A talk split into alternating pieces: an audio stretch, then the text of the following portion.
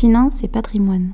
Bienvenue sur Finance et patrimoine, le rendez-vous des coulisses de la finance. Je suis Olivier Scrooge, cofondateur de Scrooge Finance, la plateforme des experts de la finance, de la fiscalité et du patrimoine. Je reçois via ce réseau des talents qui partagent leurs secrets et leurs meilleures méthodes pour doper vos résultats. Que tu sois débutant ou expert, abonne-toi. Ce podcast va devenir ton meilleur allié. Finance et patrimoine. Bonjour et bienvenue sur cette nouvelle émission du podcast Finance et patrimoine, les secrets backstage. Aujourd'hui, nous allons parler de finances durables, finances responsables, avec le sujet comment donner du sens à notre argent et investir de manière responsable? Et aujourd'hui, j'ai la joie d'avoir deux invités de marque pour traiter de ce sujet.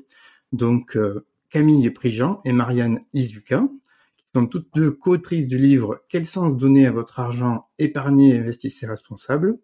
Que vous pourrez trouver aux éditions Yoshiaka, qui, pardon, Yoshiaki.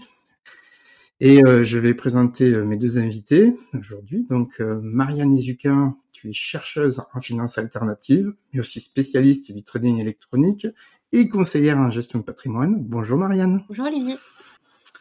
Camille Prigent, donc tu es journaliste, spécialiste de la thématique finance verte, alternative et durable. Tu animes le média en ligne investirethique.fr. Bonjour Camille. Eh bien, euh, tout d'abord, pour faire un petit peu connaissance avec vous, euh, je vais vous laisser la parole et j'aimerais bien savoir à l'une et à l'autre qu'est-ce qui vous anime, quel est votre moteur, euh, qu'est-ce qui vous fait marcher aujourd'hui sur ces thématiques? Donc, Camille, est-ce que tu peux prendre la parole, s'il te plaît? Bien sûr, merci beaucoup, Olivier. quand j'ai créé Investir éthique en 2019, j'étais partie du constat qu'il y avait beaucoup d'informations qui étaient disponibles pour les professionnels qui souhaitaient investir de manière responsable, mais assez peu pour les particuliers. Et depuis 2019, euh, c'est ça qui m'anime en fait, c'est donner de l'information aux particuliers, leur expliquer comment fonctionne leur placement et comment ils peuvent les transformer euh, pour qu'ils deviennent des placements responsables. Donc toutes mes activités tournent autour de cette idée d'éducation financière et d'éducation financière avec une dimension responsable. Euh, que ce soit avec Investir éthique, avec mon métier de journaliste, ou euh, quand j'interviens dans des conférences ou dans des ateliers autour de l'épargne. Euh, le but est toujours le même, c'est donner en fait des, clés de compréhension aux particuliers pour qu'ils puissent prendre des décisions éclairées pour leur placement. Merci beaucoup Camille et Marianne. La même question. Qu'est-ce qui t'anime? Quel est ton moteur dans la vie? Ah, pour la finance responsable. ben moi, je suis une permacultrice dans, à mes heures, euh, à mes heures perdues. Je suis aussi, euh, j'adore toutes les questions liées à la biodiversité, que ce soit sur la faune et la flore. Et un matin, on va dire un bon matin, je me suis réveillée en me disant, ben, c'est bien joli tout ça, mais le week-end, tu fais des choses magnifiques pour ta planète, et la semaine, tu fais investir tes clients dans des entreprises qui font l'inverse de ce que tu fais le week-end. Euh, je me suis aussi dit que je signais des pétitions contre certaines sociétés, euh, notamment sujettes à controverse, et que dans le même temps, je faisais aussi investir mes clients dans ces sociétés-là. Donc il y a un moment, il y a un moment où je me suis dit quand même qu'il y avait un problème euh, dans ma tête. Soit j'étais quelqu'un d'absolument maso, soit euh, il fallait que je change quelque chose. Donc euh, la finance responsable, ça a commencé à être un sujet à ce moment-là. C'était il, y a trois ans. Et depuis, je travaille dessus. Voilà. D'accord. Merci pour cette présentation qui nous permet de mieux vous connaître. Alors ma première question euh, sur ce sujet-là, c'est qu'est-ce que signifie investir de manière responsable en 2023 Et Marianne, est-ce que tu peux nous apporter une première réponse, s'il te plaît? Alors déjà, la première des choses, c'est qu'on soit un professionnel ou un particulier, investir responsable, c'est être responsable. C'est-à-dire qu'il faut euh, s'intéresser à ce dans quoi on investit. Euh, la plupart du temps, on a des professionnels qui vont faire confiance à leurs fournisseurs de produits financiers et euh, des particuliers qui vont faire confiance aux distributeurs, c'est-à-dire aux gestionnaires de patrimoine ou à leurs banquiers. Euh, si euh, sur toute cette chaîne, euh, tout le monde se repose sur finalement l'émetteur du produit, sans vraiment savoir de quoi il s'agit, ben tout le monde est déresponsabilisé finalement. Tout le monde repose la responsabilité de l'investissement responsable sur des belles paroles. Donc ça, aujourd'hui, ça n'est plus possible. Nous, on appelle à avoir des, des, des consommateurs, des investisseurs euh, responsables sur toute la chaîne de l'investissement, qu'on soit un particulier, un banquier, un gestionnaire de patrimoine. À tous les niveaux, il faut qu'on comprenne ce qu'on fait. Alors, ça demande un peu d'effort, ça demande un peu de travail. Ça, on va le voir euh, dans ce podcast. D'accord, on va voir le travail. Mm. Euh, Camille, sur, le, sur la même question, que signifie pour toi investir de manière responsable en 2023 bah, je suis tout à fait d'accord avec euh, avec ce que Marianne vient de dire et ce que j'aimerais rajouter, c'est que aujourd'hui, c'est possible d'investir de manière responsable, quelle que soit sa stratégie d'investissement, c'est-à-dire que qu'on souhaite investir euh, dans l'immobilier, en bourse, qu'on souhaite euh, préparer sa retraite, etc., etc. On a toujours une solution pour intégrer des valeurs environnementales, sociales ou autres dans ces placements donc il n'y a plus vraiment d'excuses aujourd'hui pour ne pas investir responsable. D'accord, merci. Ma prochaine question, justement, je rebondis sur euh, sur euh, sur ce qu'a dit Marianne en, tout début de réponse. Euh, investir de manière responsable, c'est être responsable, tu as dit. Alors du coup, ma question, sommes-nous irresponsables si on ne le fait pas? Et, et, si on ne le fait pas, quels sont les effets? Euh, Avec quoi on va se retrouver si on ne fait pas attention en fait? Euh, ce qui est sûr, c'est que l'empreinte carbone de notre épargne aujourd'hui, elle est vraiment énorme. Donc la conséquence de ne pas prendre en main ses finances et la conséquence de ne pas investir responsable, eh bien c'est que on contribue en fait euh, au problème, notamment au réchauffement climatique. Euh, il y a eu une étude d'Oxfam qui est sortie là en début d'année 2022 euh, qui calculait l'empreinte carbone de l'épargne des Français et elle était supérieure l'empreinte carbone de l'épargne des Français est supérieure à leur empreinte carbone personnelle. Donc, ah on ne peut pas se contenter de euh, faire des efforts dans sa vie personnelle. Il faut absolument euh, faire des efforts aussi dans son portefeuille si on veut avoir un réel impact positif.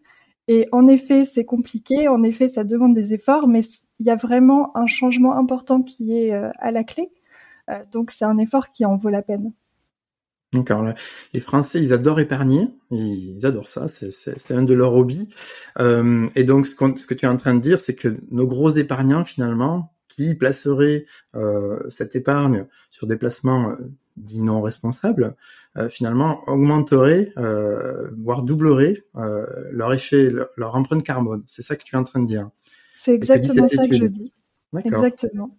Ah, c'est quelque chose vraiment que j'avais pas, dont j'avais pas conscience.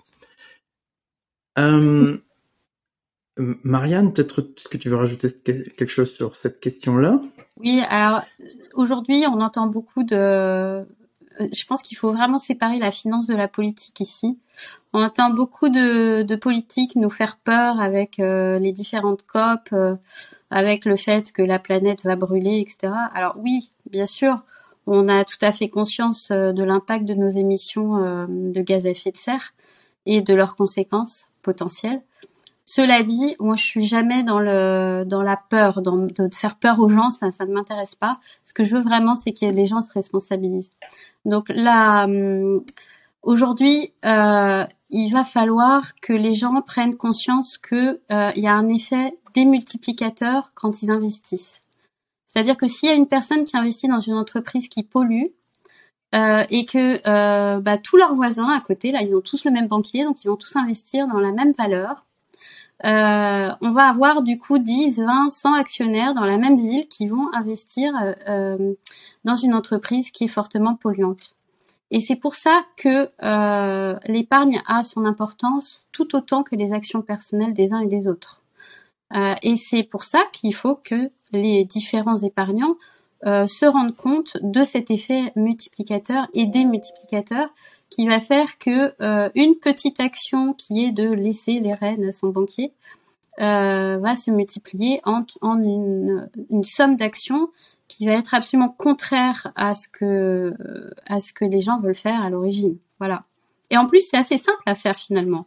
Il suffit juste de poser la question à son banquier donnez-moi la liste des des sociétés dans lesquelles j'investis, monsieur le banquier. Oui, ce qui est rarement, voire pas du tout communiqué, même par les sociétés de gestion. Euh, oui. Euh, c'est ce que j'ai pu lire dans votre livre. Mm. Euh, en fait, il y a une certaine opacité finalement euh, aujourd'hui. Bon, c'est en train de changer. Je veux dire, ça, tout, tout, tout toute euh, l'organisation de la finance évolue et je pense dans le bon sens. Mais euh, ce que vous mettez en avant encore aujourd'hui, c'est que pas facile, pas forcément facile d'avoir la liste des entreprises dans lesquelles on investit lorsqu'on est on achète un fonds par exemple. C'est ça, c'est très, très, complexe. Mm. Mais c'est encore plus complexe si on ne demande jamais cette liste. Oui, alors là, Mais il faut la... Si on n'exprime pas un besoin, euh, il risque pas d'être réalisé, effectivement. Exactement ça. Euh, ça doit partir de nous. Ouais. Il faut, il faut, il ne faut euh. pas hésiter à la demander. Après, on a plusieurs sociétés de gestion qui nous disent ah oui, mais on ne peut pas la communiquer à l'instant T parce que c'est une question de de concurrence. On veut pas que nos petits camarades voient dans quoi on investit ou on désinvestit. Oui, alors ça, je trouve que ça ne tient pas beaucoup.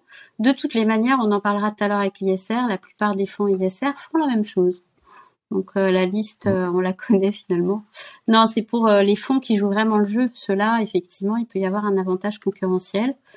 mais encore une fois, le, le consommateur, c'est-à-dire l'investisseur, devrait avoir la possibilité et le droit d'avoir la liste de ces entreprises à l'instant T quand il le demande. Oui, ça, ça semble évident quand on le dit comme ça. Hein. Mais euh, alors, ça me permet de rebondir sur la prochaine question. Euh, euh, comment est-ce qu'on peut reconnaître un vrai investissement durable? Alors, je, je vais demander à Marianne, tiens. Alors, un investissement durable. Alors, quand on parle de durable ou de responsable, il y a plusieurs notions à l'intérieur. Déjà, on va parler du sacro-saint ESG, euh, aujourd'hui, on classifie à peu près tout dans l'ESG, c'est-à-dire environnement, social, euh, gouvernance. Ça veut dire quoi? Ça veut dire que on va euh, on va essayer de d'expliquer aux gens dans quelle catégorie on va se positionner si on investit responsable. Et c'est là où on commence à perdre les gens en fait. Hein voilà. On va essayer de pas perdre nos, nos Et ben c'est là où on commence à perdre un peu tout le monde. C'est une sorte mm. de d'outils pour catégoriser finalement les placements euh, avec trois catégories à l'intérieur. Donc l'environnement, le social et la gouvernance. C'est ça. Alors je vous donne un exemple très simple. Vous pouvez avoir une entreprise qui a une notation ESG qui est excellente, mais qui ne travaille pas du tout dans l'environnement, enfin à améliorer l'environnement. Donc qui n'a pas une logique environnementale. Donc on peut se retrouver, alors je dis n'importe quoi en termes de chiffres, mais quelqu'un qui a une notation E, donc pour environnement de 1, et une notation de gouvernance de 10 je dis n'importe quoi hein, encore une fois, mais euh, et euh, et pourtant les gens, comme il y a une bonne notation ESG, vont croire qu'ils vont agir pour l'environnement, par exemple. Donc non, non, il faut rentrer dans le détail de tout ça. Euh, et c'est pour pour juste expliquer le, excuse-moi, je te coupe. Oui, pour expliquer le mécanisme. Euh, donc une entreprise qui qui veut proposer euh, un fonds durable, voilà, responsable, euh, doit se faire évaluer par un organisme indépendant. Oui qui, euh, qui va lui attribuer, après une évaluation, une note basée sur tous les critères ESG.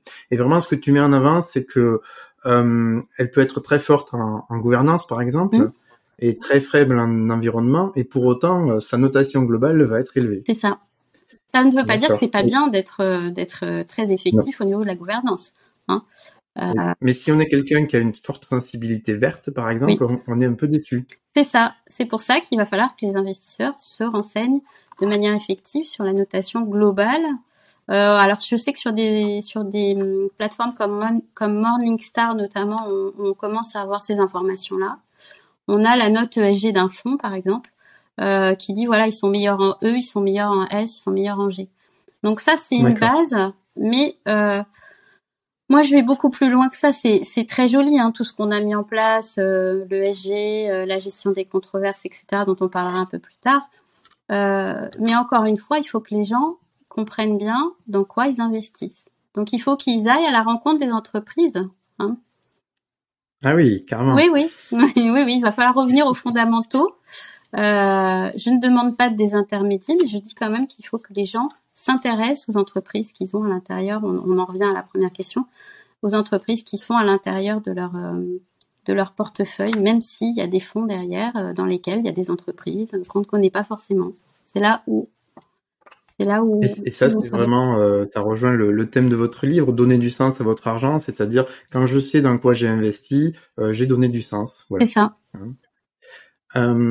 Hein. Euh, alors, Camille, tu veux rajouter quelque chose sur cette question? Comment est-ce qu'on peut reconnaître un vrai investissement durable?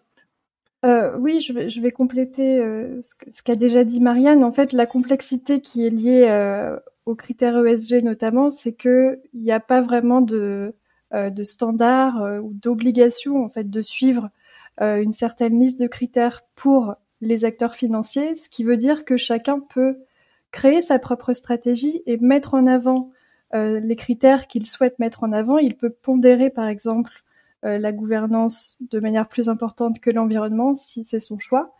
Et donc, on revient encore au même sujet, c'est que pour faire un choix éclairé, il faut absolument savoir quelle est la stratégie de l'acteur financier auquel on va confier son argent, quelles sont ses priorités et ça va nous permettre de savoir à quoi on peut s'attendre si on place notre argent euh, auprès de cet acteur financier. Hmm, d'accord. Merci.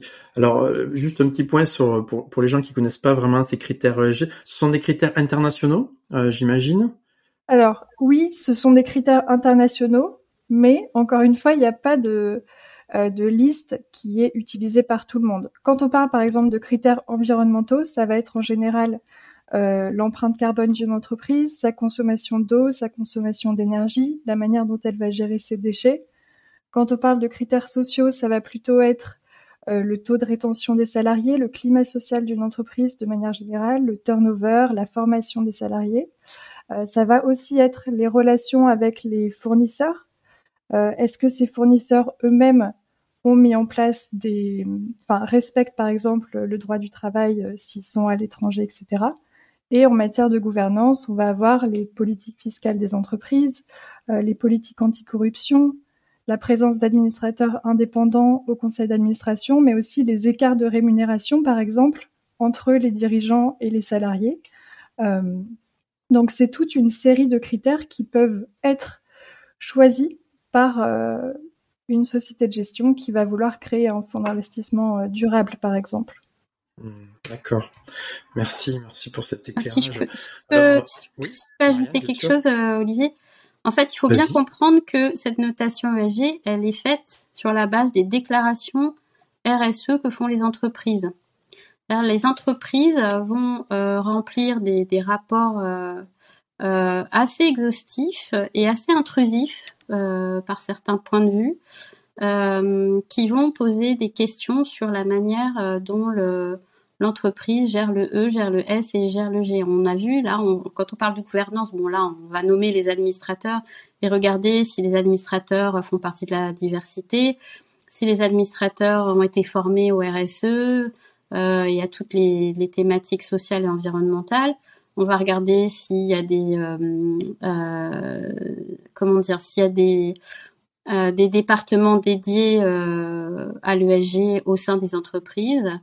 Mais ça, ça veut dire que derrière, il y a tout un travail au niveau des entreprises. Donc les entreprises aujourd'hui qui n'ont pas fait ce travail RSE ou qui ne veulent pas le faire, parce qu'il y en a certaines qui commencent à dire qu'elles ne veulent pas le faire, euh, pour des raisons euh, de confidentialité, euh, bah, les entreprises qui sont peut-être très vertueuses en termes de SG, mais qui ne veulent pas faire cet exercice, ne seront pas dans les portefeuilles. D'accord. Juste pour pour ceux qui ne savent pas, le RSE signifie responsabilité sociale des entreprises. Voilà, donc c'est c'est une, une, activité que mène une entreprise et qui va euh, conduire à l'éligibilité ESG. Euh, e Est-ce que je, je, suis correct? Euh, Non, c'est pas tout à fait ça. Non, c'est pas tout à fait ça. en fait, la RSE, c'est indépendant de, de l'ESG, ça n'a rien à voir avec l'ESG. Par contre, l'ESG, lui, va se baser sur la RSE. Mais une entreprise, qu'elle soit cotée, non cotée, qu'elle souhaite être financée par des banques, des fonds, n'importe qui, euh, peut tout à fait euh, mettre en place une stratégie de responsabilité sociale. Euh, ça veut dire quoi? Ça veut dire qu'elle va faire des efforts, par exemple, dans sa manière de produire. Si c'est une industrie, par exemple, elle peut changer son système de production pour récupérer les déchets, pour faire moins de pollution, etc. Ça peut être des choses comme utiliser moins de plastique dans une entreprise, donc vraiment dans la, dans la vie de bureau, si vous voulez, tous les jours. Ça peut être mettre en place des programmes de partage du capital avec ses salariés. Ça peut être mille choses. Mais la RSE, c'est euh, en gros les actions qu'une entreprise choisit de mener pour avoir une responsabilité sociale et aussi pour avoir une responsabilité euh, environnementale. D'accord, merci. Merci pour ces précisions qui vont éclairer un peu tout le monde, je pense. Euh, alors, il existe des labels de la finance durable euh, qui ont été créés par les États. Je crois que c'est, vous me confirmerez, mais c'est vraiment des labels euh, État par État. Donc en France, euh, je connais le label ISR, investissement social et responsable, et le label Greenfield. Euh, donc, euh, est-ce que ces labels, en tout cas ceux que je viens de citer, nous aident à choisir? Alors je vais... Oui, Camille, oui, vas-y, prends la parole, pardon. Je, je, me lance. Alors, en effet, le, en France, on a deux labels qui ont été créés par euh, l'État, ce qui n'est pas le cas du tout ailleurs qu'en France. Euh, la plupart des autres États, notamment européens, c'est plutôt des labels créés par des associations professionnelles, euh, des fédérations bancaires ou d'autres organismes qui ne sont pas du tout des États. D'accord. Nous, on a le label ISR en France, qui est donc un label qui se base sur les critères ESG. Ça veut dire qu'il va garantir aux, personnes qui investissent dans les fonds labellisés que ces critères ont été pris en compte, en gros, dans la conception du fonds et sont pris en compte dans la vie du fonds. Le label Greenfin, lui, il a une euh, vocation beaucoup plus euh, sectorielle puisqu'il exclut de facto certains secteurs comme euh, le nucléaire, le pétrole, le charbon et il, euh, en fait, il permet d'investir dans des secteurs qui sont liés à la transition écologique et énergétique. Ce que je vais dire, et après je laisserai Marianne euh, compléter, c'est que oui, ces labels sont intéressants pour les épargnants puisqu'ils permettent de faire, si vous voulez, un premier balayage. Euh, quand on investit dans un fonds ISR, on sait que les critères ESG ont été pris en compte. Par contre, ça ne veut pas dire que chacun de ces fonds labellisés va correspondre à ses propres convictions, à ses propres stratégies d'investissement, puisque le label ISR, il prend en compte les critères ESG, mais par exemple, il n'exclut aucun secteur d'activité. Donc potentiellement, on peut quand même investir dans des secteurs que personnellement, on ne souhaite pas avoir dans son portefeuille, comme euh, le secteur pétrolier par exemple. Euh, donc, bien sûr, c'est une aide, mais il faut toujours aller un petit peu plus loin si on veut être euh, vraiment responsable et si on a une stratégie très ambitieuse d'investissement responsable. Merci. Marianne veut rajouter sûrement quelque chose. euh, je suis tout à fait d'accord avec, euh, avec euh, les explications fort claires de Camille. Alors, je sais déjà, j'entends déjà mes confrères dire oui, bon, enfin bon, l'ISR, nous, on voit absolument aucune différence entre, en termes de, en termes de résultats financiers euh, entre un label ISR et un et un, et un fonds qui serait euh, tout à fait sur la même stratégie euh, mais qui ne serait pas ISR. Alors c'est pas faux. C'est pas faux parce que aujourd'hui effectivement on voit qu'on a des corrélations quasiment de 1 à 1 enfin à 1 pour pour des fonds qui sont en conventionnel et qui sont ISR. Alors quelle est la différence? La différence, elle réside dans le fait déjà que les entreprises ont fait un effort, et ça c'est pas négligeable. Elles ont fait un effort déjà d'être labellisées. Elles ont établi une charte et elles ont fait une première euh, introspection de ce qu'elles font ou pas en matière de SG dans leur entreprise. Donc ça, c'est plutôt positif. Ça veut dire qu'il y a un effort sociétal euh, à plusieurs niveaux qui est fait par l'entreprise et une prise de conscience. Donc rien que pour ça, moi, j'irais plus vers un label ISR qu'un qu'un fonds qui n'est pas du tout labellisé. Après, euh, quand on parle d'un d'un fonds, par exemple labellisé Greenfin, bah là, on va beaucoup plus loin parce que euh, Greenfin, lui, il s'engage à investir dans la transition énergétique, mais pas que. J'ai un de mes clients il y a quelques jours qui m'a dit ah oui mais il travaille aussi dans la biodiversité. Je dis honnêtement j'ai vu passer aucun projet de biodiversité dans un fonds, dans aucune entreprise euh, qui appartient à un fonds labellisé Greenfield. Ça, j'ai jamais vu. Mais en tout cas, ce qui est sûr, c'est qu'on va financer les infrastructures euh, euh, euh, notamment des usines photovoltaïques, des éoliennes. les éoliennes aujourd'hui c'est très critiqué, à plus à juste titre par par certains aspects, mais pas que. Hein. On va investir dans tout ce qui est hydroélectrique. Voilà, donc ça c'est il y a de la recherche aussi derrière. Voilà, la seule chose qu'on a sur le label Greenfin, c'est qu'on a du mal à voir les rapports d'impact. C'est-à-dire que quand on a un fonds labellisé Greenfin, normalement, on est censé avoir un, rapport d'impact qui nous dit on a investi dans tel secteur pour vous, on a investi dans tel pays pour vous, on a investi dans telle usine. Et ça, on a vraiment beaucoup de mal à avoir ces rapports. Euh, alors c'est paradoxal parce que c'est un des labels qui nous donne les fonds les plus vertueux, parce que là on est quasiment sûr de vraiment investir dans quelque chose de responsable. Euh, mais euh, mais on n'a pas les reporting. Voilà, donc c'est quand même un problème. Un petit bémol aussi, c'est que euh, l'Union européenne a autorisé aujourd'hui, alors peut-être que Camille va nous expliquer ce que c'est que la taxonomie européenne, elle le fera bien mieux que moi, mais a autorisé le nucléaire dans la taxonomie européenne, ce qui signifie qu'on va probablement avoir du nucléaire dans les fonds labellisés Greenfin à un horizon très court. Ça veut dire qu'on va financer le nucléaire. Et là-dessus, c'est euh, pour ça que c'est extrêmement important qu'on ait euh, des positions claires de chacun des fonds sur cette question-là dans le label Greenfin. Voilà. Oui, là, les, avis sont souvent tranchés euh, mm. chez les gens euh, sur ce sujet-là. Effectivement, il faut de la transparence mm. dans un fonds parce que sinon ce serait un petit peu trompeur. Mm. Merci. Camille, tu veux rajouter quelque chose? Je vais, compléter du coup euh, ce, que Marianne vient de dire. Euh, et ce qu'elle dit, c'est très important puisque le but premier d'un label, c'est évidemment la transparence et c'est justement de, permettre euh, de guider en fait les, épargnants et les investisseurs en leur donnant assez d'informations pour investir. Euh, ce que Marianne disait sur la taxonomie, c'est aussi très intéressant. La taxonomie, c'est en fait un, un, vaste système de classification des activités économiques qui a été créé par la Commission européenne. Et l'objectif, c'est de dire est-ce que telle activité économique peut être considérée comme verte ou non? C'est euh, un projet qui est extrêmement important puisque ça va permettre de flécher énormément de capitaux vers les activités qui contribuent à la transition énergétique et écologique.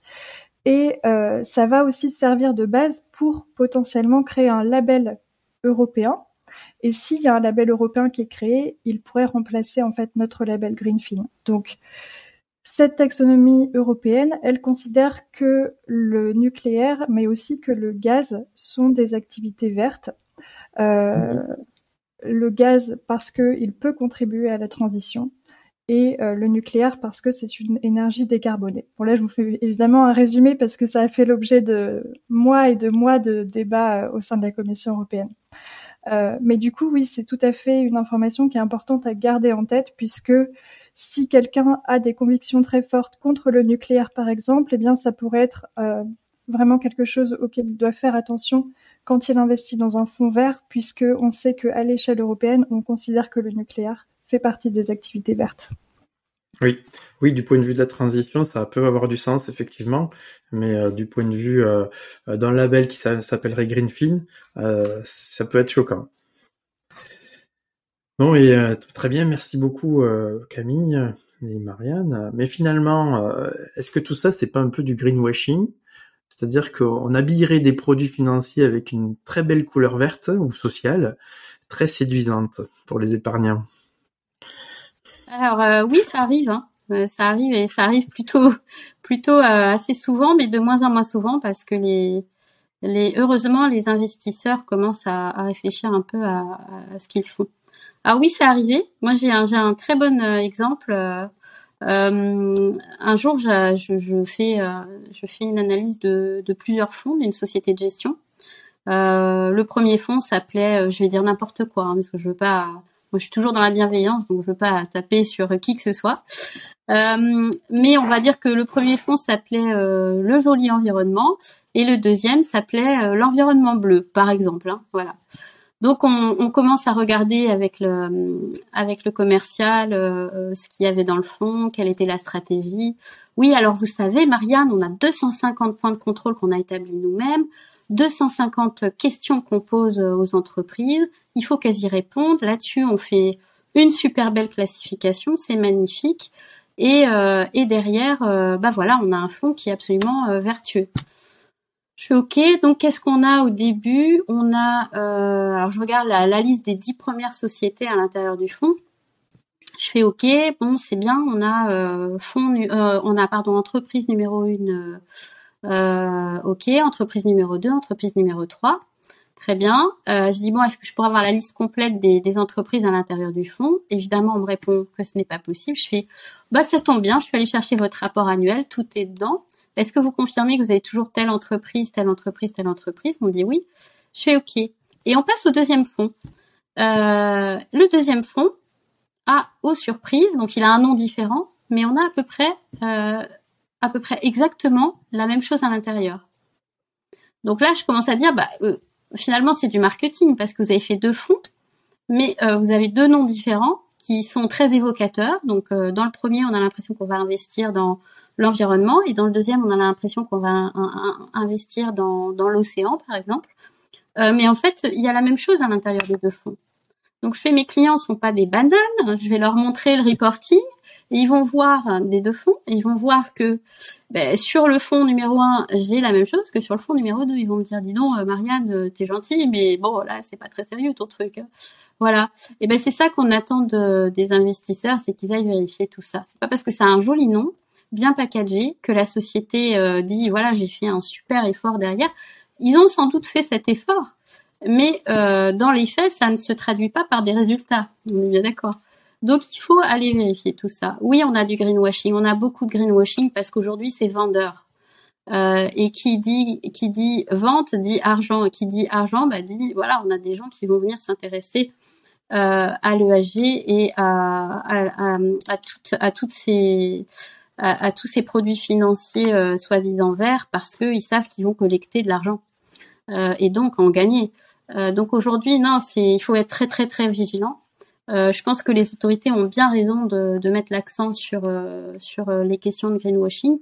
Je pense aussi que on pourra pas avec des lois contrôler tout le monde.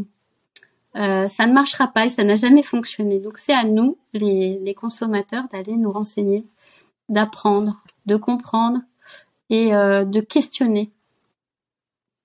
D'accord, merci, merci Marianne pour ce, ce témoignage sincère, étoffé d'exemples. Camille, tu veux rajouter quelque chose peut-être?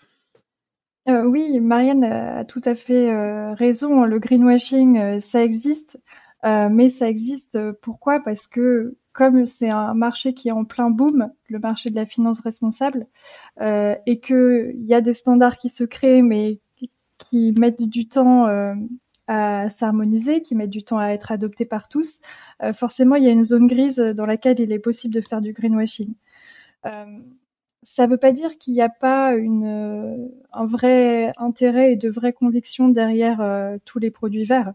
Euh, ça veut simplement dire que, comme Marianne l'a dit, il y a des opportunistes et il y a des personnes qui sont sincères. Donc, il n'y a pas de magie pour pour savoir où il faut investir pour être du côté de ceux qui ont de vraies convictions. Eh ben, il faut s'intéresser ou il faut euh, en parler avec euh, des personnes comme Marianne qui sont euh, conseillers financiers qui peuvent nous répondre. la réglementation, c'est vrai qu'elle est de plus en plus dure hein, pour justement limiter le greenwashing. En France, les marchés ils sont encadrés par l'autorité des marchés financiers, l'AMF, qu'on appelle parfois dans les médias le gendarme des marchés. Et ce gendarme des marchés, il a notamment mis en place des, des doctrines pour empêcher euh, les acteurs financiers de donner des noms responsables à leurs produits financiers quand ils n'étaient pas responsables, pour les empêcher aussi de mettre en avant des aspects environnementaux et sociaux dans leur communication commerciale euh, quand ils n'avaient pas derrière de vraies stratégies. Donc tout ça aujourd'hui c'est interdit. Donc en général le greenwashing qu'on voit aujourd'hui c'est plutôt une exagération euh, du caractère responsable qu'une invention totale. Mmh. Merci, merci beaucoup pour ces explications. Alors ma prochaine question sur le sujet, c'est est-ce que je vais aussi bien valoriser mon patrimoine? Je suis un épargnant, mon souci euh, numéro un, c'est d'une part de pas le perdre. Donc euh, voilà, de, connaître les niveaux de risque évidemment. Là, il faut être encadré pour pour le savoir, accompagné, je dirais, par son conseiller. Et euh, est-ce que si je, m'oriente vers des, des, fonds labellisés, par exemple, donc qui, qui, sont de la finance durable, est-ce que je vais aussi bien euh, valoriser mon patrimoine? Euh, si tu le permets, Marianne, je vais dire un petit mot avant que tu donnes ton avis d'experte, puisque tu es quand même beaucoup plus que moi la tête dans les performances. Il y a un consensus académique quand même sur le fait que avoir une stratégie responsable ne fait pas perdre de l'argent. Euh, il y a beaucoup d'études qui sont faites hein, sur euh, l'ESG, sur euh, l'impact de l'ESG sur la performance. Et il y a une étude notamment qui est très intéressante qui agrège 2000 études sur le lien entre ESG et performance entre la fin des années 70 et la fin des années 2010, qui nous dit qu'il y a une corrélation positive entre les deux sur le long terme. Ça ne veut pas dire que à court terme, quand il y a des crises ponctuelles, euh, les fonds responsables vont toujours mieux performer. Mais en tout cas, euh, il n'y a pas de, euh, de preuve qu'il y ait des problèmes de performance sur les, les produits USG. Ça, c'est très bien que tu l'aies rappelé, Camille. En effet, cette étude est très bien faite et c'est une méta-étude qui a été qui a été faite pour euh, effectivement euh, euh, répondre à plusieurs questionnements. Mais tu sais que nous, en finance, on raisonne à six mois. Donc depuis 1960, je ne sais pas combien, tu vois, là je crois qu'on est déjà perdu. en analyse de la conjoncture, nous on raisonne uniquement à six mois. Donc six mois, si on a perdu de l'argent les six derniers mois, ça, ça, ça, va être ça va être tout un monde. non, non, je plaisante, mais c'est un petit un petit peu comme ça qu'on fonctionne en finance.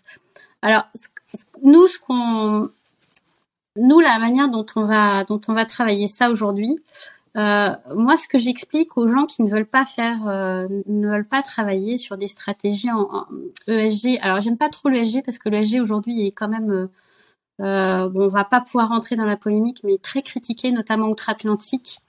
On a carrément des États qui désinvestissent tous les fonds qui sont ESG aujourd'hui aux États-Unis.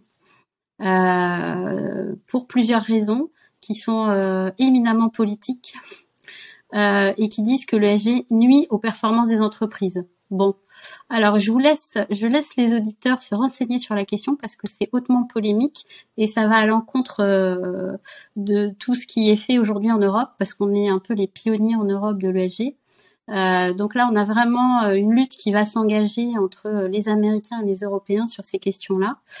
Euh, donc euh, suivez-la parce que ça promet d'être intéressant. Alors, en ce qui concerne la performance pure, euh, aujourd'hui, ce qu'on voit, c'est que les entreprises qui vont s'engager notamment en faveur de l'environnement ou du social sont des entreprises innovantes. Alors, le, les entreprises à mission, on en avait discuté, Olivier, ça c'est un, sujet qui est connexe, euh, dont on parlera peut-être tout à l'heure, mais euh, les, entreprises qui innovent sont des entreprises qui vont forcément générer de la valeur ajoutée. Nous, en finance, on appelle ça les entreprises qui font du best effort, c'est-à-dire qu'elles vont partir de rien ou de très peu en matière environnementale ou sociale ou de gouvernance et qu'elles vont mettre en place euh, tout ce qu'elles peuvent mettre en place pour être performantes.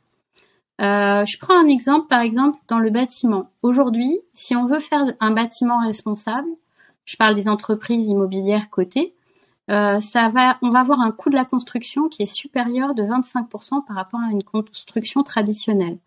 Parce que si on fait, euh, si on travaille avec du bois, bah, ça coûte plus cher. Si on travaille avec de la terre, il faut du savoir-faire, donc il faut des hommes qui ont ce savoir-faire et donc ça coûte plus cher. Euh, donc on a certaines mairies aujourd'hui qui disent, bah, puisque euh, ça coûte 25% plus cher, nous on va s'arranger pour vous donner du foncier moins cher.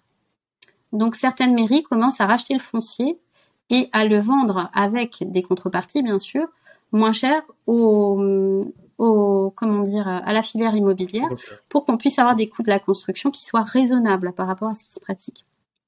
C'est comme ça qu'on fait des écoquartiers. Alors, quelle est la valeur ajoutée de ça? La valeur ajoutée, elle est que sur le long terme, on sait que les bâtiments vont être durables. Euh, on a des bâtiments qu'il va falloir entretenir, bien sûr, mais on a des bâtiments qui ont des matériaux qui seront durables. Euh, qu'on ne va pas et si jamais on doit détruire ces bâtiments dans 50, 60, 80 ans, On sait qu'on pourra récupérer le bois, on sait qu'on pourra récupérer la terre, on sait qu'on aura une chaîne de valorisation qui sera euh, beaucoup moins euh, contraignante pour l'environnement et qui sera, euh, on aura des déchets valorisables, donc qui rapporteront de l'argent. Voilà, donc c'est un exemple tout bête, mais on a ça aussi dans plusieurs plusieurs entreprises, dans plusieurs secteurs, notamment dans l'eau, dans le bois, dans la filière bois. Euh, quand on arrive à faire de l'économie circulaire avec la filière bois, ben, on va récupérer jusqu'aux petits copeaux de bois euh, pour euh, notamment essayer de, de créer des, euh, des, des, des, matériaux qu'on va utiliser dans l'agroalimentaire notamment. On va créer des, euh, des additifs qui sont tout à fait biosourcés dans l'industrie agroalimentaire. Et comme on arrive à tout valoriser, on a de la valeur ajoutée forcément. Euh, mais cela dit, on ne pourra pas avoir, on ne pourra pas euh, aller chercher cette valeur ajoutée dans des fonds ISR qui sont trop généralistes. On va être obligé d'aller avoir, d'aller chercher des stratégies thématiques. Et pour tous ceux qui ont fait de la transition énergétique l'année dernière, bah, ils savent bien qu'ils ont perdu de l'argent parce que euh, sur la filière, euh, sur la filière euh, verte, de l'énergie verte l'année dernière, bah, tout le monde a acheté du pétrole et a acheté du gaz, hein, forcément, puisque les marchés montaient. Donc euh, effectivement, on a, eu une année en perte. Mais rien ne dit que cette année, on va pas inverser la vapeur puisque les prix euh, des énergies fossiles sont en train de chuter drastiquement pour plusieurs raisons. Voilà, donc on a un effet cyclique qui peut être plus important sur certaines filières et là, il va falloir euh, être très réactif nous en tant que qu'investisseur. Mais globalement, ce qu'on voit, c'est qu'on a de la valeur ajoutée. Et de toute façon, même au niveau social, quand vous avez une entreprise qui a une meilleure gouvernance, des patrons qui s'engagent à avoir euh, des salaires euh, bah, qui ne vont pas dépasser un certain seuil par rapport euh, aux salariés de base. on a des gens qui sont plus motivés, qui vont faire avancer mieux les entreprises, parce qu'ils savent qu'ils vont être mieux rémunérés tout simplement. Hein.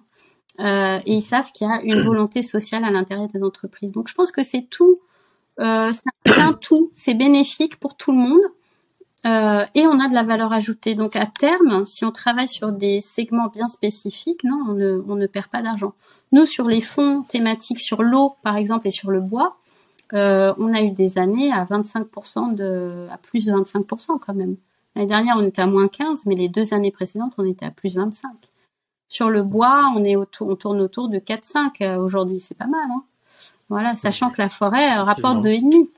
Donc oui, on peut avoir de la valeur ajoutée, mais euh, ça nécessite de la part des banquiers et des, et des professionnels de la finance euh, pas mal d'efforts, de recherche, des bons fonds, des bonnes entreprises. Euh, voilà, donc c'est justement ça, ça me permet de rebondir sur la, la prochaine question. À moins que Camille, tu veuilles encore rajouter quelque chose sur ce sur ce sujet-là? Non, c'est bon. Alors voilà, j'ai j'ai de l'épargne. Euh, je veux investir mon argent de manière consciente et responsable. Euh, comment je dois procéder et avec qui? Alors peut-être Marianne peut commencer sur ce sujet. Alors euh, bah, déjà aller voir son banquier, je pense que c'est un bon démarrage. Lui demander quels sont mhm. les fonds euh, qu'il peut lui proposer ou les entreprises dans lesquelles il peut investir. Alors j'ai eu un exemple cette semaine qui m'a assez effaré, j'avoue, hein, d'un banquier qui a fait une proposition à un de mes prospects en lui proposant des fonds labellisés ISR qui étaient on ne peut plus classique, on va dire. C'était des fonds euh, qui auraient pas été labellisés, ça aurait été à peu près la même chose. Il y en avait quelques-uns qui, qui méritaient qu'on s'y attarde, mais peut-être deux ou trois sur une liste d'une trentaine. Euh, le point positif, c'est qu'il y avait cette liste, d'accord? Euh, Et ensuite, aux grandes surprises, le banquier a proposé à ce prospect deux fonds à formule dans lesquels on ne savait pas vraiment ce qu'il y avait dedans. les fonds à formule sont des produits structurés que nous on adore hein, en salle des marchés euh, parce que c'est là où on a des marges de folie, c'est-à-dire on gagne beaucoup d'argent. Euh, et puis en plus on s'amuse à les structurer, donc c'est un peu on fait un peu de maths, donc c'est rigolo. Hein. Euh, mais cela dit, là ce sont des fonds qui vont à l'encontre de ce que voulait mon prospect pour le coup, parce qu'il voulait quelque chose de tangible, il voulait savoir dans quoi il investissait. et là, là, il se retrouvait avec deux ou trois ou quatre intermédiaires sans même le savoir. Donc non, là on est on est dans dans, le pire euh, euh, de de la finance, c'est-à-dire que euh, quand un banquier propose ça, alors je dis pas que tous les fonds à formule sont mauvais, hein, il y en a certainement qui sont bons. Moi j'en ai rarement vu, voire quasiment jamais, pour être honnête. Mais euh, mes confrères vont être absolument contre ce que je viens de dire, mais moi je n'aime pas ne pas savoir ce qu'il y a dans, dans les fonds dans lesquels euh, j'investis. Voilà, je veux que ça soit liquide, transparent, euh, très clair, et là ça n'est pas le cas. Euh, donc sur ces fonds-là, euh, ben on avait à peu près le pire de ce qu'on peut faire, c'est-à-dire tout était bien packagé, c'était joli, c'était vert, l'écriture était en vert vous allez investir euh, vraiment dans l'environnement, dans tout ce que vous aimez, mais au final, euh, c'est une coquille vide. Voilà, euh, vous allez investir. enfin, il y avait un index derrière qui était effectivement basé sur des entreprises qui avaient normalement des bonnes notations du point de vue de l'environnement. Mais encore, on ne savait pas s'il y avait un panier d'actions derrière, on ne savait pas si c'était juste un produit synthétique, on ne savait pas. Voilà, donc faut aller voir le banquier et bien lui poser toutes les questions. De toute façon. Est-ce que, son banquier, euh, voilà, euh, est-ce, qu'il est mieux placé euh, pour pour travailler sur cette thématique-là? Bon, l'exemple que tu viens d'illustrer, mm. bon, c'est un exemple particulier. Oui. ça, faut pas généraliser non plus. Non, non. Est-ce qu'il y a d'autres acteurs qui pourraient aider l'épargnant qui veut s'orienter euh, dans cette direction Alors, juste, juste en ce qui concerne les banquiers, le problème des banquiers, c'est qu'ils n'ont pas le temps. Déjà, on ne les forme pas. Donc ça, c'est un point qui qu'on demande nous en tant que chercheurs. On dit il est urgent de former les banquiers, urgent. Et il est urgent aussi de former les gestionnaires de patrimoine. Il est urgent de former toute la couche de distribution. Euh, Aujourd'hui, toutes les personnes qui distribuent des produits financiers, il est urgent qu'ils soient formés à toutes ces thématiques responsable et environnemental, parce qu'aujourd'hui c'est pas le cas. Et donc c'est normal que votre banquier vous propose qu'on lui a proposé, puisqu'il n'est pas formé pour. Oui. Voilà. Donc le, le, banquier, le jour où on va prendre la peine de le former et de lui expliquer, il sera là. Euh, il sera là pour, euh, pour proposer euh, des choses efficaces. Après, aujourd'hui, ce qu'on voit fleurir un peu partout, ce qu'on propose à beaucoup de gens, sont des comptes bancaires responsables et verts. Hmm? Oui. Alors, oui, euh, c'est un des. Là encore, il va falloir qu'on réfléchisse. Euh, aujourd'hui, est-ce qu'il est raisonnable de dire que euh, on va prendre la voiture, peut probablement un crossover comme celui que j'ai à la maison, qui est très certainement électrique comme celui que j'ai à la maison, mais qui va déplacer une tonne et demie pour aller au restaurant qui est à cinq minutes à pied, voilà de chez moi. Ok, ça sur votre compte bancaire, on va vous dire, on va, euh, on va vous dire combien de CO2 vous allez dépenser sur votre assurance vie. On va vous dire combien de CO2 vous allez dépenser, etc. Sur tout ce que vous faites. En fait, on va vous dire combien vous dépensez. Euh, et on va vous dire, pour certaines entreprises, on va compenser. Alors aujourd'hui, on sait que par exemple le CO2, c'est euh, sa durée de vie dans l'atmosphère, ça peut aller jusqu'à 200 ans. Vous allez compenser quoi? De toute façon, vous allez polluer. Voilà. Donc il faut il faut réfléchir sur ces sur ces produits-là. Moi, tout ce qui compense, honnêtement, euh, je je vois pas l'intérêt. Je préfère les, les, sociétés qui ne vont pas les polluer. Euh, et donc euh, il faut regarder dans le détail. On a des assurances vie aujourd'hui, on a des plateformes qui disent on a on fait de on fait des placements verts. Euh, le problème, c'est qu'à l'intérieur, on se retrouve à peu près avec ce qu'on nous propose dans les banques aujourd'hui. Alors, on va nous mettre des beaux indicateurs. Alors, c'est bien, on a du reporting. Euh, mais je pense qu'il faut aller beaucoup plus loin que ça. Voilà. Aujourd'hui, de tout ce que j'ai vu sur le marché français, en tout cas, on n'a pas, euh, on n'a pas de solution 100% euh, magnifiquement géniale. On a, a que des demi-solutions. On est encore très loin de ce qu'on pourrait faire. Nous, ce qu'on préconise, notamment dans notre livre avec Camille, c'est qu'il y a des plateformes qui se montent, des plateformes d'investissement direct dans les entreprises, comme ce qui se fait aux États-Unis à la manière du crowdfunding, avec euh, une, euh, une auto-certification des investisseurs. Alors mes confrères vont aller, ils vont dire ah tu désintermédies, tu désintermédies, on va pas gagner d'argent. Mais si, on peut avoir du conseil derrière. Il suffit juste de l'imaginer. Euh, et au contraire, ça serait beaucoup plus fun pour les euh, pour les conseillers en gestion de patrimoine notamment d'aller euh, regarder ce qui se passe dans les entreprises et d'aller les conseiller, sauf qu'on n'a pas le droit de le faire, euh, d'aller conseiller nos clients sur ces entreprises parce qu'on a des convictions. Aujourd'hui, nous, on ne peut se borner qu'à qu'à proposer des fonds et on est limité par par les gens qui distribuent ces fonds et qui les créent. Donc, et la boucle est bouclée. Donc aujourd'hui, si on a un investisseur, euh, on peut faire quelque chose de mieux que ce qu'on avait avant, mais on n'est pas dans un univers parfait. Voilà. Merci beaucoup, Mariam. Camille, tu veux euh, répondre aussi à la question? Oui, oui, je vais, je vais répondre à la question. En fait, euh, il y a deux solutions quand on souhaite investir de manière responsable, le faire accompagner ou le faire seul. Euh, quand on veut être accompagné, il y a déjà une problématique qui est liée au montant qu'on a à investir. Euh, quand on a une épargne lambda, on va dire, à investir, le premier réflexe, en effet, ça doit être d'aller voir son banquier. Et comme Marianne l'a dit, ça peut parfois être frustrant si ce banquier euh, n'a pas été formé, ne connaît pas bien les produits et du coup n'est pas capable de répondre à ce besoin. Euh, il y a aussi la solution d'aller voir des conseillers en gestion de patrimoine qui, eux, ont quand même fait un énorme effort sur la formation depuis euh, quelques années. Et bien sûr, il faut continuer à former, mais il y a quand même une, une, expertise qui est en train de se créer au sein des conseillers en gestion de patrimoine. Et la dernière solution, c'est de le faire seul c'est-à-dire de prendre ses euh, rames et de, de plonger en fait dans, dans l'univers de l'investissement responsable. On peut investir seul euh, dans une assurance vie, par exemple, euh, si on a une idée de quel type de fonds on veut choisir. On peut aussi se tourner vers des finances alternatives comme le financement participatif, où là, il y a un autre risque à prendre en compte puisque c'est des, des placements dans des entreprises non cotées, donc potentiellement plus risqués mais ça peut être euh, une solution aussi pour mettre au moins une petite partie de son épargne euh, dans des entreprises dans lesquelles on croit vraiment. Quelle que soit la solution qu'on choisit, c'est vraiment extrêmement important de ne pas investir quand on ne comprend pas dans quoi on investit. Ça, ça vaut d'ailleurs pas seulement pour l'investissement responsable, hein, pour n'importe quel type mmh. d'investissement. C'est essentiel parce que sinon il y aura forcément des déceptions à la clé. Euh, que ce soit des déceptions en matière de performance ou des déceptions en matière de euh, sujet de l'investissement. Euh, donc vraiment, il faut prendre le temps de bien comprendre, même quand c'est des produits classiques comme l'assurance vie. Je me rends compte dans des ateliers, par exemple, qu'il y a quand même pas mal de personnes qui ne comprennent pas exactement comment ça fonctionne et euh, dans quoi, au final, ils vont placer leur argent.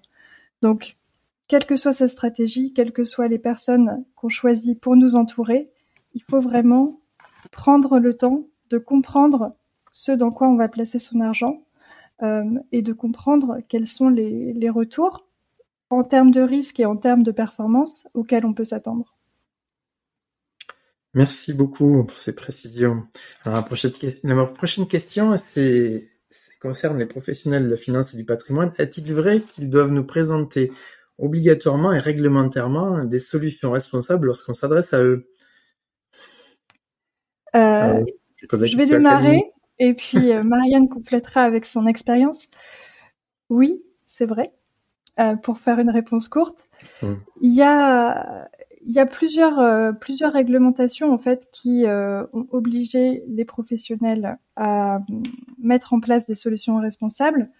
une une loi qui euh, est entrée en vigueur en 2019, c'est la loi Pacte. Elle a obligé tous les assureurs à proposer dans les contrats d'assurance vie euh, des fonds labellisés, euh, ISR depuis 2020 et Greenfin depuis 2022.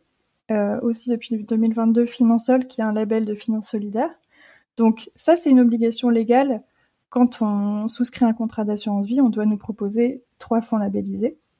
Euh, mais il y a aussi une euh, réglementation beaucoup plus récente qui euh, oblige les professionnels de la finance à demander à leurs clients quelles sont leurs préférences en matière de durabilité et à les informer sur les risques en matière de durabilité auxquels ils sont soumis. Donc ça veut dire que les conseillers ont besoin de vraiment faire un travail approfondi pour pouvoir éclairer leurs clients sur, sur ces questions-là. D'accord. Et, maintenant, c'est une obligation pour eux. C'est ça. Marianne? Euh, bah, Je n'ai pas grand-chose à ajouter. Oui, on a cette euh, obligation-là. Et c'est une bonne chose. Donc, euh, autant de la part des distributeurs que des commercialisateurs, que voilà. Tout le monde doit s'y mettre. Donc, c'est une très bonne chose. Mm. Ça va dans le bon sens. Oui, oui, oui. Tout à fait. alors, ma dernière question, euh, concerne la crypto-monnaie. Donc, est-ce que crypto-monnaie et finances durables sont compatibles? Et euh, bah, je vais laisser Marianne répondre en premier.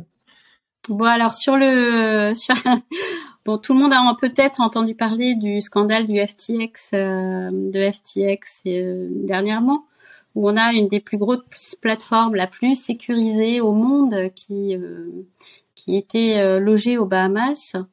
franchement, c'est pas du tout ironique, elle était vraiment logée aux Bahamas, euh, qui vient de s'effondrer. Donc aujourd'hui, le problème des cryptos, euh, alors je, pense à certains spécialistes, notamment le plus grand spécialiste, Monsieur Favier de euh, de des crypto-monnaies en France, euh, je lui avais posé la question il y a quelques années en lui disant quand même euh, c'est pas très c'est pas très transparent tout ça. Enfin n'importe qui peut aller acheter du Bitcoin. On peut avoir des gens euh, qui font de la traite humaine, de la prostitution, euh, enfin voilà qui sont proxénètes. On peut avoir l'argent de la drogue et personne n'y voit rien quand même. Hein. Donc c'est un peu ça m'embête un petit peu moi d'aller investir dans, dans, dans, les cryptos à cause de ça parce que il n'y a pas de il a pas de réglementation, il n'y a pas de contrôle. Ce à quoi on m'a répondu, mais pas du tout. Il y a un contrôle justement. On a euh, on a euh, les, les, la blockchain est faite pour ça. Euh, on a toutes les transactions, c'est qui a fait quoi. Je fais ah bah non, c'est pas vrai. On ne sait pas qui a fait quoi. Euh, voilà. Donc la question de la transparence se pose aujourd'hui. Ensuite, sur les crypto-monnaies, on l'a vu avec FTX. Moi, ça m'a beaucoup amusé ce qui s'est passé sur FTX, parce qu'en fait, on a pris une plateforme digitale. Alors, il faut savoir que les adeptes des, on va pas faire, euh, c'est pas, on est hors sujet là, mais juste deux mots. On est, euh, quand on parle de monnaie digitale aujourd'hui, on parle de la nouvelle finance. Et quand on parle de nous, ce qu'on fait en finance aujourd'hui, c'est-à-dire moi au quotidien, on parle de la vieille finance. Or là, on s'est retrouvé avec euh, le patron de FTX qui était issu de la vieille finance et qui nous a fait un montage à la vieille finance, effectivement, façon vieille old school, euh, et qui a évidemment craché euh, toute, bah, toute la petite pyramide sur laquelle il était, il était assise, et qui a fait des choses que n'importe qui pourrait faire, c'est-à-dire, par exemple, prendre l'argent de ses clients, ce qui est parfaitement improbable. Hein. Bah si, pourtant c'est ça apparemment je mets des réserves, mais apparemment c'est ce qui sera produit. Euh, donc aujourd'hui, euh, la finance, tout ce qui est digital, je pense que c'est l'avenir d'un certain, dans un certain sens.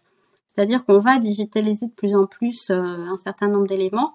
Mais je pense aussi que l'AMF aujourd'hui, l'autorité des marchés financiers, euh, établit une liste, notamment des initial coin offerings, c'est-à-dire des euh, des mises sur le marché de ces monnaies digitales.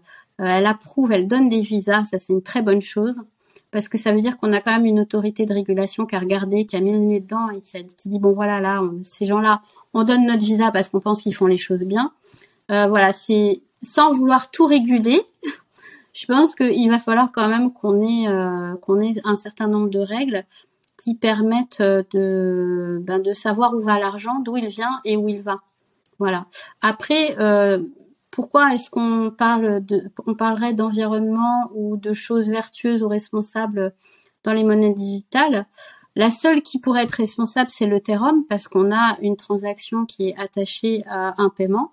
Euh, et là, ça permet de sécuriser effectivement euh, une transaction, mais c'est de la haute finance, on va dire. Voilà. Donc là, euh, ça permet d'avoir un certain niveau de transparence. Et c'est en cela que le Terrum est absolument génial. Enfin, il fallait y penser, hein, honnêtement. Mais non, on n'a pas, on peut pas, parler de finances responsables quand on parle aujourd'hui de, de monnaie digitale, malheureusement. Pas encore. Bientôt. Hein Bientôt. Bientôt. Merci Marianne. Camille, petit feedback sur cette question-là? Non, je pense que Marianne a tout dit. Bien, mais c'était ma dernière question euh, sur ce sujet-là. Euh, je vais clore cette émission euh, ben, en vous remerciant beaucoup toutes les deux et en vous demandant où est-ce qu'on peut vous rejoindre, par quels moyens. donc Camille, c'est sur son site investirethique.fr. vous pourrez la contacter. J'imagine aussi via LinkedIn. Et puis Marianne. Euh, Via LinkedIn, c'est très bien. Mm. Très bien. Eh je, je, voulais vous remercier toutes les deux pour cet éclairage extraordinaire sur ce sujet-là. Merci Olivier. Mm. On, a eu vraiment des détails très précis et très complets. Et puis, euh, donc, je, je, rappelle votre livre Donnez du sens à votre argent, épargnez et investissez responsable. Je mettrai un petit lien euh, dans les commentaires de ce podcast si vous voulez euh, vous le procurer dans toutes les bonnes librairies, j'imagine. Et puis, et puis, je vous dis à très très bientôt. Au revoir à tous. Merci Au revoir Marianne. Merci Olivier. Au revoir Camille. Finance et patrimoine. Si vous avez écouté jusqu'ici, c'est que vous avez aimé cet épisode. Alors partagez-le ou laissez-lui 5 étoiles sur Apple Podcast. Ce podcast est rendu possible par Scrooge Finance, la plateforme des experts en solutions financières, fiscales et patrimoniales pour vos projets de vie personnels et professionnels. Que ce soit pour lancer un projet, préparer sa retraite, investir pour l'avenir ou bien simplement faire un bilan pour explorer les possibles, rendez-vous sur www.scrooge.finance. A très bientôt pour un nouveau podcast Finance et patrimoine, les secrets backstage. Finance et patrimoine.